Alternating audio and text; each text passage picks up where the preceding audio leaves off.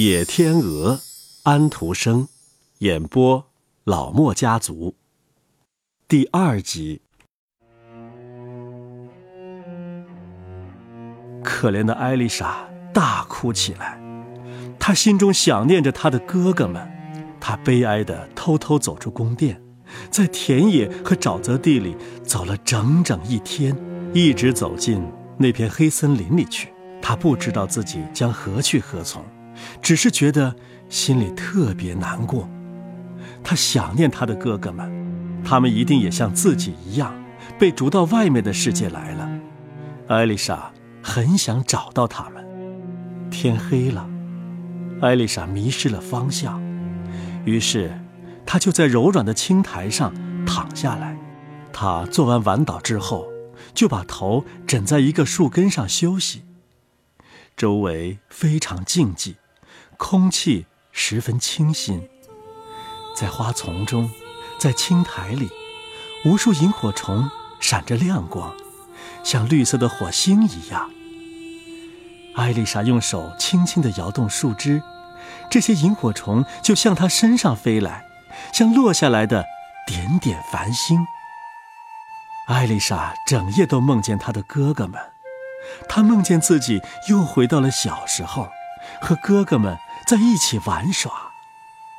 他们用嵌着钻石的笔在金板上写字，读着那本价值半个王国的美丽的画册。不过，不一样的是，他们不再是在金板上画圈圈和道道，而是把他们亲身体验过的和看过的事情写下来。那本画册里的东西呀，也都有了生命。鸟儿在唱歌。人从画册里走出来，跟艾丽莎和她的哥哥们交谈。当艾丽莎醒来的时候，太阳已经升得很高了。事实上，她是看不见这些的，因为高大的树展开茂密的枝叶，把阳光遮得严严实实的。不过，阳光在树枝上摇晃，倒像是一朵金子做的花儿。这些青枝绿叶散发出一阵香气，鸟儿几乎要落到艾丽莎的肩上。她听到了一阵潺潺的水声，许多泉水汇入一个湖泊，湖的周围长着一圈浓密的灌木丛。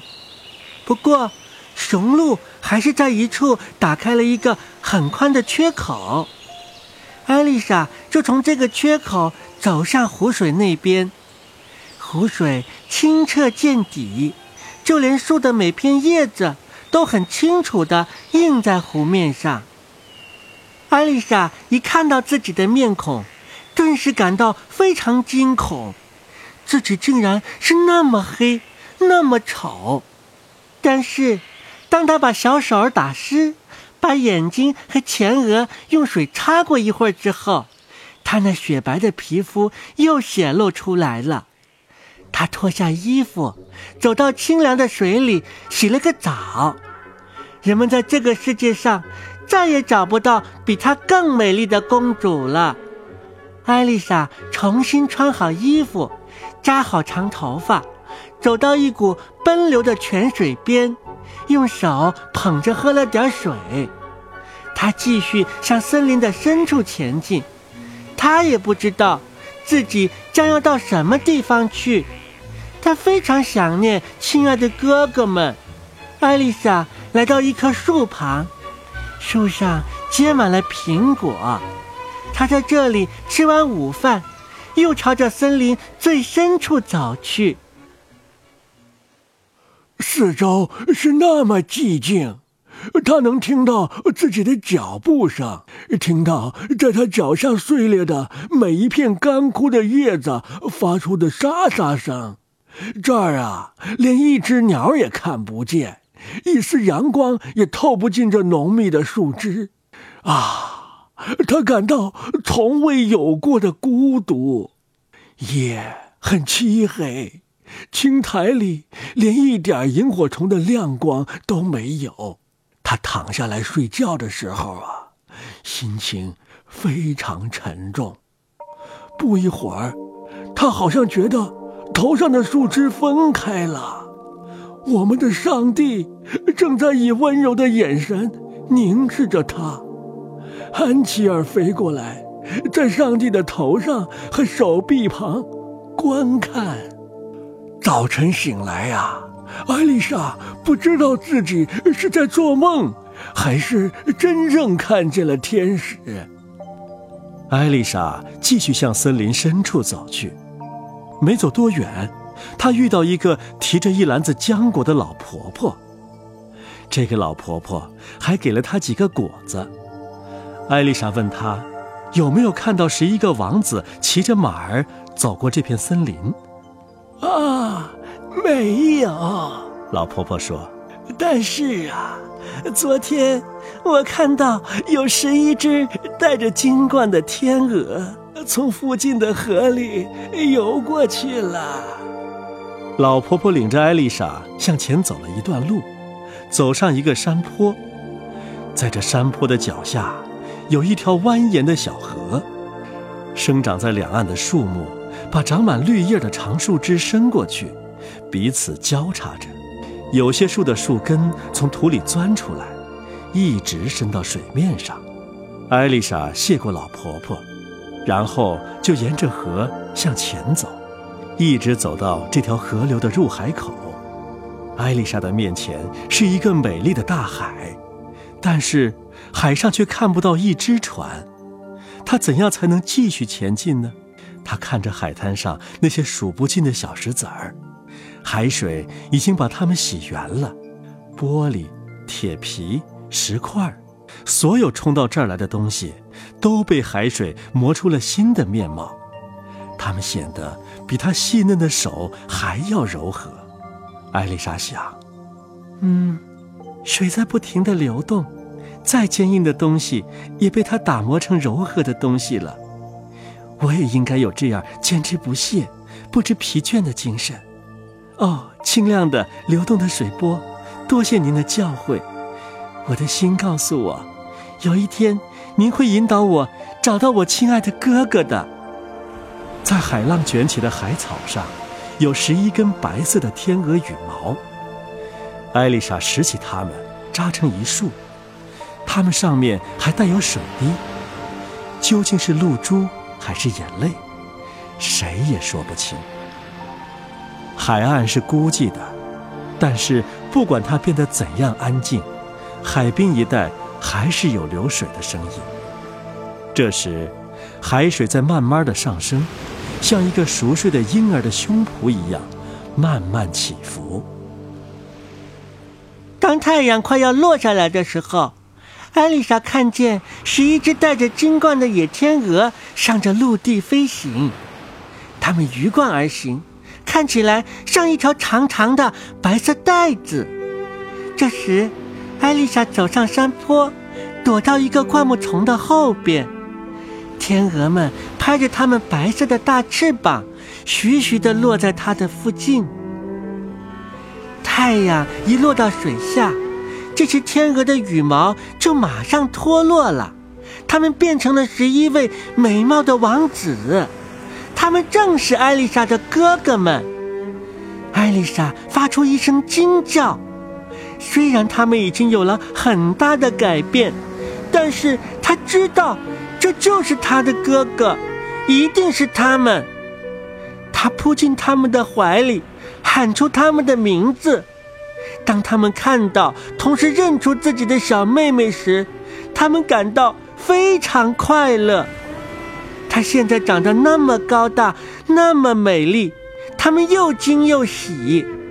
很快，他们就知道了彼此的遭遇，知道了后母。对他们是多么狠毒！最大的哥哥说：“哎，只要太阳还悬在天上，我们兄弟们就会变成野天鹅，不停的在空中飞行。但是，当太阳一落下去的时候，我们就恢复了人形。所以，我们得时刻注意，在太阳落下去的时候，我们必须要找到一个地方歇脚。”假如这时我们还向云层里飞，必定会变成人坠落到深海里去的。我们并不住在这里，在海的另一边，有一个同样美丽的国度。可是，去那儿的路程非常遥远，我们得飞过这片汪洋大海，而且，在我们的旅程中，没有任何海岛可以让我们过夜。中途，只有一块礁石冒出水面，它的面积只够我们几个紧挨着挤在一起休息。当海浪涌起来的时候，泡沫就向我们身上打来。不过，我们还是应该感谢上帝，感谢他给了我们这块礁石。我们变成人的时候，就能在它上面度过黑夜。如果没有它呀，我们将永远不能看见亲爱的祖国了，因为我们飞行过去要花费一年中最长的两天。一年之中啊。我们只有一次能飞回到这里，而且只能在这儿停留十一天。我们能盘旋在大森林的上空，从那里望望宫殿，望望这块我们所出生和父亲所居住的地方，往往埋葬着我们母亲的那座教堂的塔楼。这里的灌木丛和树木，仿佛就是我们的亲人。这里的野马，像我们儿时常见的一样。在原野上奔跑。这里的烧炭人唱着古老的歌曲，我们儿时踏着他的调子跳舞。这里，是我们的祖国。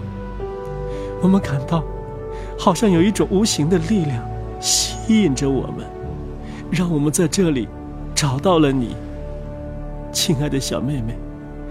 我们还能在这儿停留两天，之后就得飞过大海。到那个美丽的国度里去，可是那里却不是我们的祖国。我们既没有大船，也没有小舟，怎么把你带过去呢？那我怎样才能救你们呢？妹妹问道。他们差不多谈了一整夜的话，只小睡了一会儿。艾丽莎醒来后，听到她头上响起一阵天鹅的拍翅声。哥哥们又变了样子，他们绕成一圈，在天空中盘旋，然后飞向遥远的地方。但是，他们当中那只最年轻的掉队了。他把头藏在艾丽莎的怀里，他抚摸着她那白色的翅膀。他们整天偎在一起。黄昏时分呐，其他的天鹅又都飞回来了。日落之后，他们又恢复了人的模样。明天我们就要离开这儿了，又整整一年的时间，不能再回到这里来。但是我们不能就这么抛下你呀！你有勇气跟我们一起去吗？我们的手臂有足够的力气抱着你飞过森林，我们的翅膀有足够的力气共同背着你越过大海。好的，我跟你们一起走吧。艾丽莎说：“他们忙了一整夜。”用柔软的柳树皮和坚韧的芦苇织成了一张又大又结实的网。艾丽莎可以躺在网上。等太阳升起来的时候啊，他的哥哥们又变成了野天鹅。只见他们一起用嘴衔起这张网，向高高的云端飞去。阳光照耀着艾丽莎美丽的脸庞，可是她躺在网上。还没有醒来，那只最小的天鹅飞到了他的头顶上，用它宽阔的翅膀来为他挡住刺眼的阳光。他还为艾丽莎采来一根结着美丽的熟浆果的枝条和一束有甜味的草根。